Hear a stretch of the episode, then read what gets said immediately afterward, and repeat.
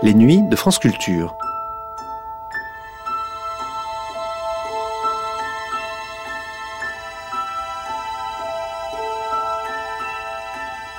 Les nuits de France Culture. Une mémoire radiophonique. Des maisons de briques à deux étages, aux portes vertes, des autobus à deux niveaux, d'un vert éclatant. Un pays qui n'est pas romantiquement triste, selon l'un des interlocuteurs du rétro qui suit, diffusé pour la première fois sur France Culture le 1er décembre 1991.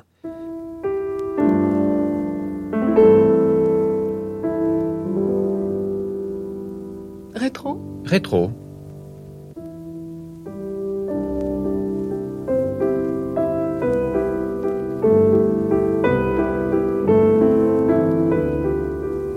L'Irlande dans tous ses états par Arnaud Laporte.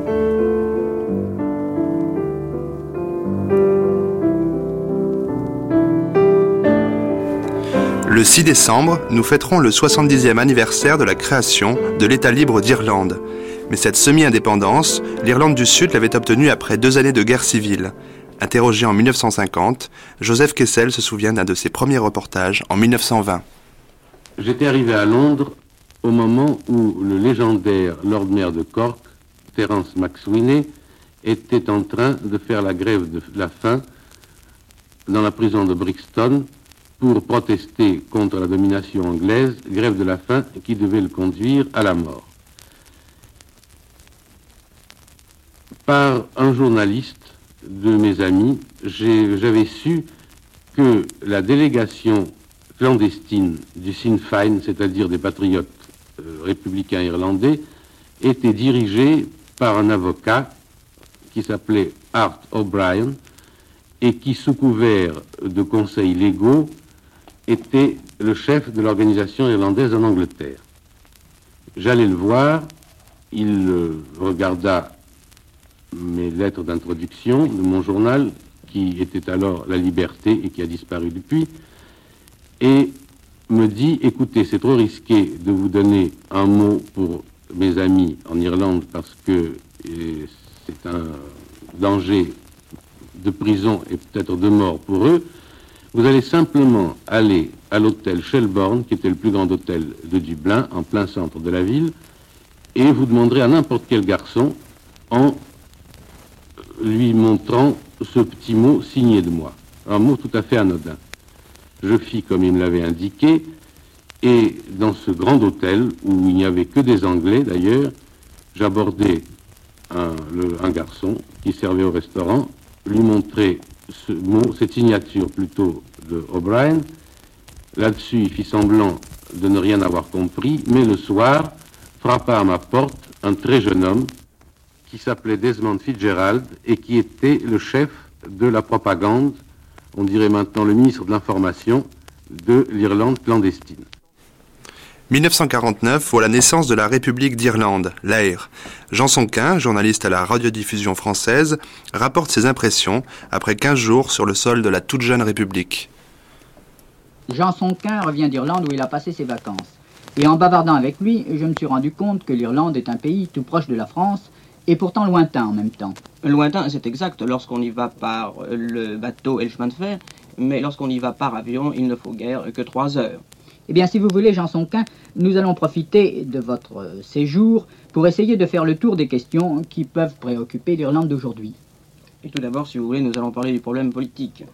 Euh, le problème politique irlandais, il n'y en a qu'un, c'est celui de la partition. Évidemment, l'Irlande est coupée en deux. Il y a l'Irlande, c'est exact, il y a l'Irlande du Nord, euh, qu'on appelle d'ailleurs assez improprement l'Ulster, et d'autre part l'Irlande du Sud, l'Irlande libre, et qu'on appelle quelquefois d'un mot gaélique l'air. La lutte contre la partition, ça sera donc le problème numéro un et le ressort de la politique gouvernementale.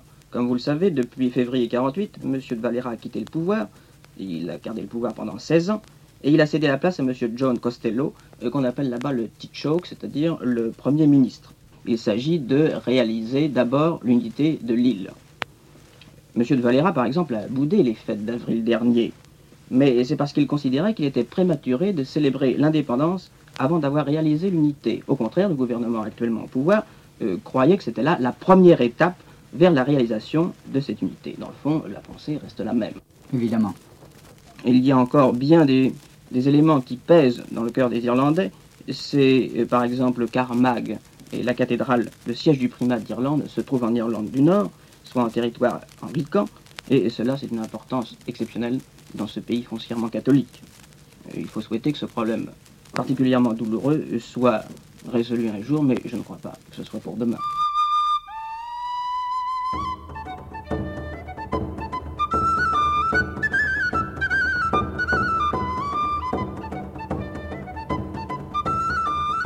Dublin m'est apparu comme une ville propre, assez confortable, avec des maisons de briques à deux étages, aux portes vertes, avec ses autobus également à deux étages comme ceux de Londres, mais euh, verts, et d'un vert éclatant, alors que ceux de Londres sont quelquefois d'un rouge un peu pisseux.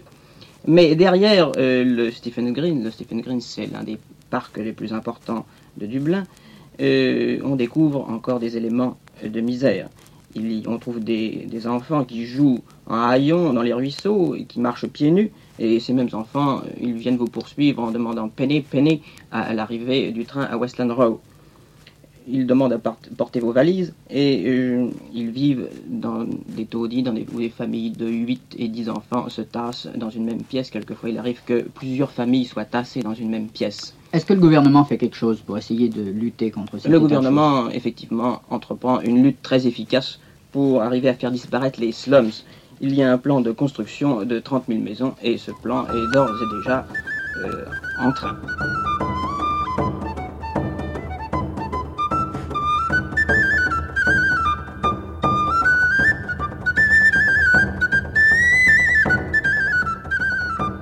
Eh bien, je vous dirais que la vie est très agréable en Irlande, et j'ai rencontré là-bas plus d'un Français et que ses occupations avaient jadis conduit à Dublin, puis ramené en France, et qui profite de ses vacances pour retourner et respirer le climat. Euh, la vie est agréable parce que on, on a l'impression qu'on a le temps ici. On se laisse euh, aisément convaincre par une sympathique nonchalance qui tient à la fois de ce flegme britannique, cette sorte de take it easy, de Saïra, et la vie euh, de société est très développée. Le soir, on aime à se réunir fort tard pour parler des vieilles histoires du pays ou agiter des questions plus actuelles. Je vous dirais aussi que le matin, le soleil qui, euh, au mois d'août, point vers 4 heures, ne tire pas les dormeurs du lit. Et Dublin ne s'éveille que très lentement. Euh, les boutiques n'ouvrent leurs portes que vers 9h30 ou 10h. Par conséquent, l'Irlande n'est pas, comme nous pouvions l'imaginer, un pays romantiquement triste. Euh, L'Irlande n'est pas un pays triste, mais toutefois, il ne faut pas croire que le temps que, j'ai eu quand j'étais là-bas, c'est-à-dire un temps extrêmement plein de soleil, est le temps habituel. Il pleut souvent. Mais contre cette mélancolie naturelle de l'Irlande, l'Irlandais lutte par l'humour. L'Irlandais a le sens de l'ironie la plus fine, et c'est peut-être une des raisons pour lesquelles on dit quelquefois que euh, les Français sont les personnes qui comprennent le mieux les Irlandais. Est-ce que l'Irlande est un pays vert, comme on le dit traditionnellement? Eh bien, c'est exact, l'Irlande est un pays vert. Mais en ce moment, l'Irlande n'est pas un pays vert, la sécheresse est catastrophique, et les pâturages verts, normalement, de l'Irlande sont aussi grillés que ceux de la campagne normande, par exemple. Oui, mais enfin, c'est une question de circonstance. Et quelles sont les distractions de l'Irlandais moyen? Les distractions de l'Irlande, il y a d'abord le sport. Euh, le tennis, le football, le football d'un genre spécial, le Gaelic football, le hurling, qui est un très vieux jeu typiquement irlandais, qui tient à la fois du tennis et du golf, tout au moins par l'instrument dont on se sert pour jeter les balles. On y joue dans les plus petites villes. Et puis il y a les courses de chevaux qui passionnent les Irlandais. Euh, Je crois qu'on n'exagérerait pas en disant que tout Irlandais a un cheval. Et s'il n'a pas de cheval, il parle des chevaux comme s'ils en avaient. Il y a aussi les courses de lévrier, c'est une des distractions favorites de l'Irlandais. Et euh, si on se promène dans la campagne, au lieu de voir euh, des chiens de ferme ou des roquets, on rencontre ces magnifiques lévriers qui sont étendus sur les seuils. Bon, alors je vais vous poser une question à laquelle je pense que vous pourrez répondre. C'est la question alimentaire. Je crois que l'Irlande n'a jamais connu de restrictions alimentaires. Ou à peu près pas. Euh, Si vous voulez que je vous donne le- un menu que j'ai relevé dans un excellent hôtel Eh oui, bien de sûr. Cork, par exemple, eh bien, voici ce qu'on lit. C'est un menu à 450 francs. Euh, grapefruit, c'est-à-dire pamplemousse, consommée italienne. Pourquoi italienne? Euh, ma foi, je pense que c'est Italienne ou italien? Italien. Consommé à l'italienne. À l'italienne. Mais il n'y a pas beaucoup de spécialités en Irlande, il faut vous dire. Saum- je continue le menu saumon frais au concombre, poulet et jambon, rôti de mouton, carottes, salade de fruits. Euh, je- ça, serait tout- ça serait parfait. Est-ce que c'est un menu de luxe ou est-ce que c'est le menu ordinaire des Irlandais? Euh, c'est tout de même un menu un peu complet. restaurant. Un menu de restaurant. Euh, si c'était plus cuisiné, c'est assez cuisiné à la méthode anglaise, ça serait parfait. Est-ce que ce menu, les Irlandais l'arrosent de bière ou de, ou de whisky? De bière, de bière plutôt. on boit beaucoup de bière, on boit aussi beaucoup de whisky, mais le whisky est cher et l'Irlande en exporte beaucoup. La bière, c'est la fameuse bière que fabrique Guinness, la plus grande brasserie du monde. le euh, stout. Le stout, oui. Euh, il y a quatre sortes de stout et Guinness en ce moment fabrique même un goût français.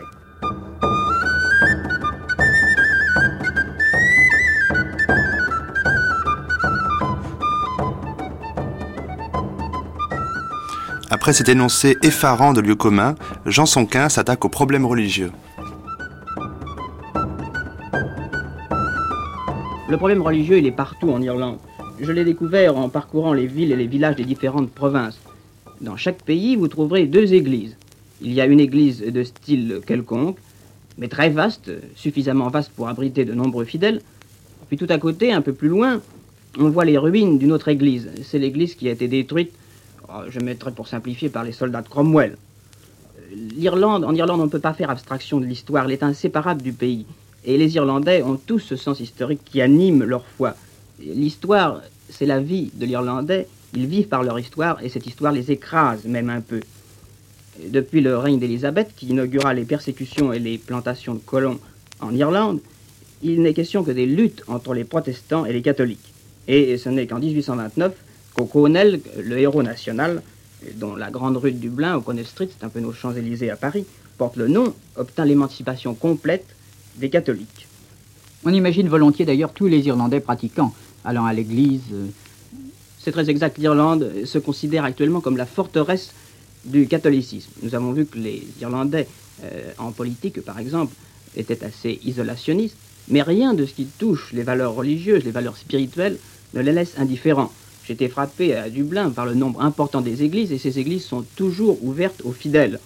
Euh, entre deux courses dans la ville, on va se recueillir et on n'oublie jamais de se signer en passant devant une église, même si on se trouve sur l'impériale de l'autobus. Et le, vœu le plus cher de tout Irlandais, c'est de se rendre à Lourdes. C'est voir Lourdes et mourir.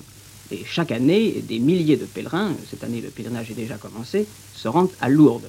Le clergé vit sans doute très près du peuple. Le clergé, effectivement, vit très près du peuple. Je crois que si le clergé a conservé ce, ton familier, c'est qu'il se souvient des heures difficiles où, pour s'adresser aux fidèles, il fallait s'adresser à eux partout, sauf dans les églises.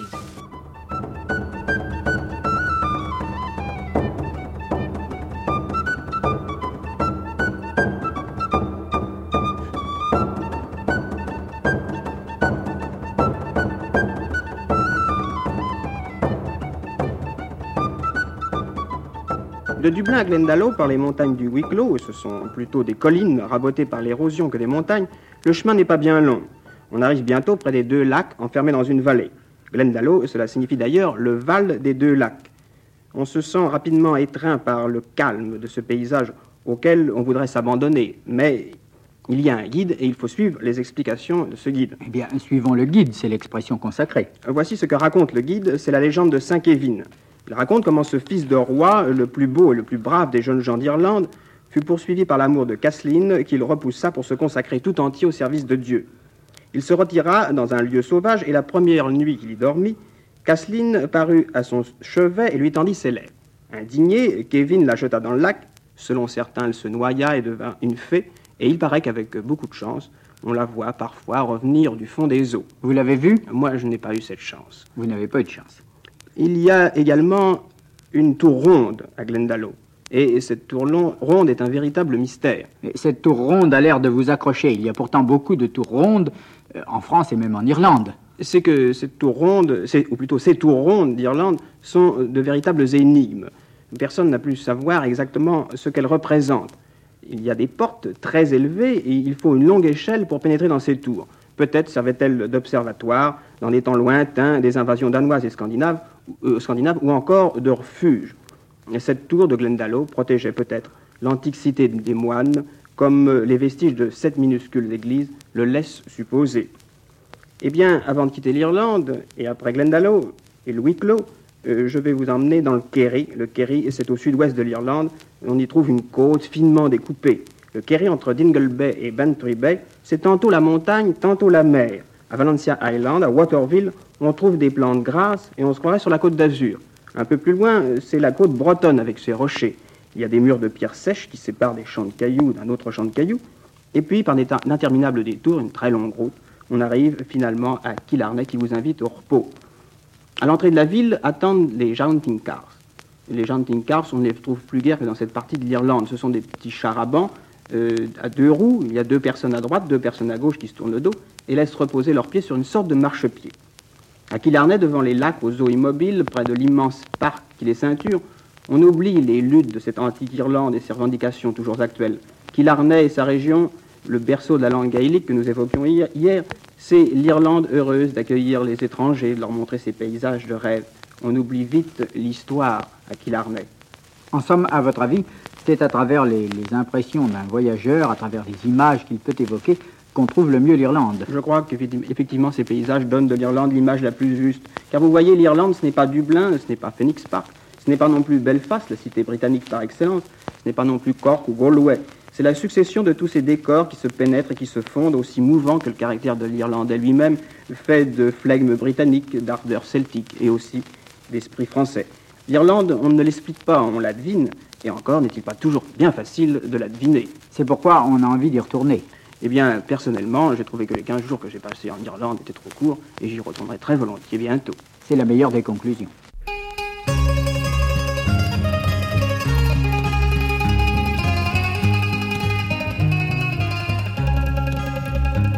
There's a place just outside Lisbon. It's a place that's known to few, where a group of Irish rebels are held by Faulkner's crew. They are 60 ans après le maire de Cork, Bobby Sands, député républicain irlandais, meurt au terme d'une grève de la faim le 5 mai 1981. L'histoire irlandaise est un éternel recommencement. 1916 will always see them through. Cette nuit, un peu après 2 heures du matin, qu'est mort Bobby Sands, le jeune militant catholique irlandais à la prison de Mass, près de Belfast. Une issue fatale que tout le monde redoutait. Il était dans le coma depuis dimanche. Après 66 jours de grève de la faim, il ne pesait plus que 37 kilos. C'est le 1er mars dernier qu'il avait entrepris son action afin d'obtenir pour lui-même et les autres détenus catholiques le statut de prisonnier politique. Mais le gouvernement britannique est resté inflexible. Cette nuit, à l'annonce de la mort de Bobby Sands et malgré les appels au calme, des centaines de personnes sont descendues dans les rues du- des quartiers catholiques de Belfast.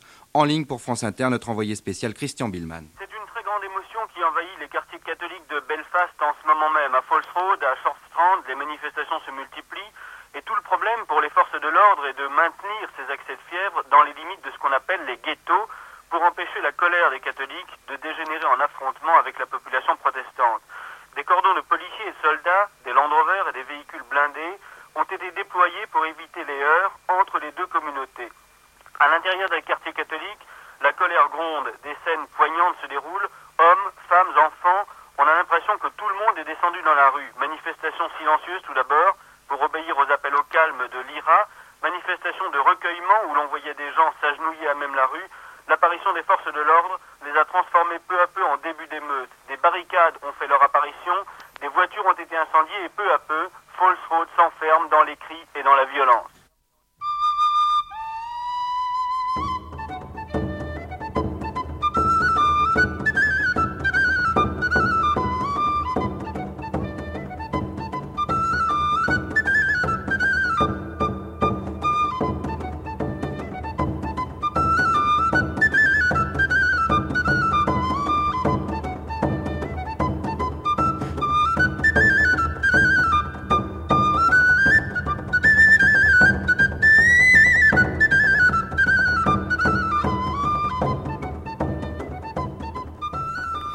C'était Rétro, l'Irlande dans tous ses états, une émission d'Arnaud Laporte.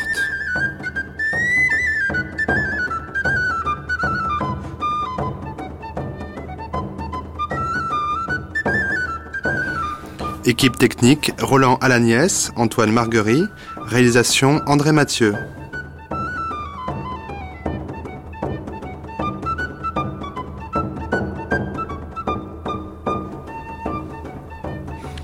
Avec des documents INA de 1949, 1950 et 1981 réunis par Yves Builly.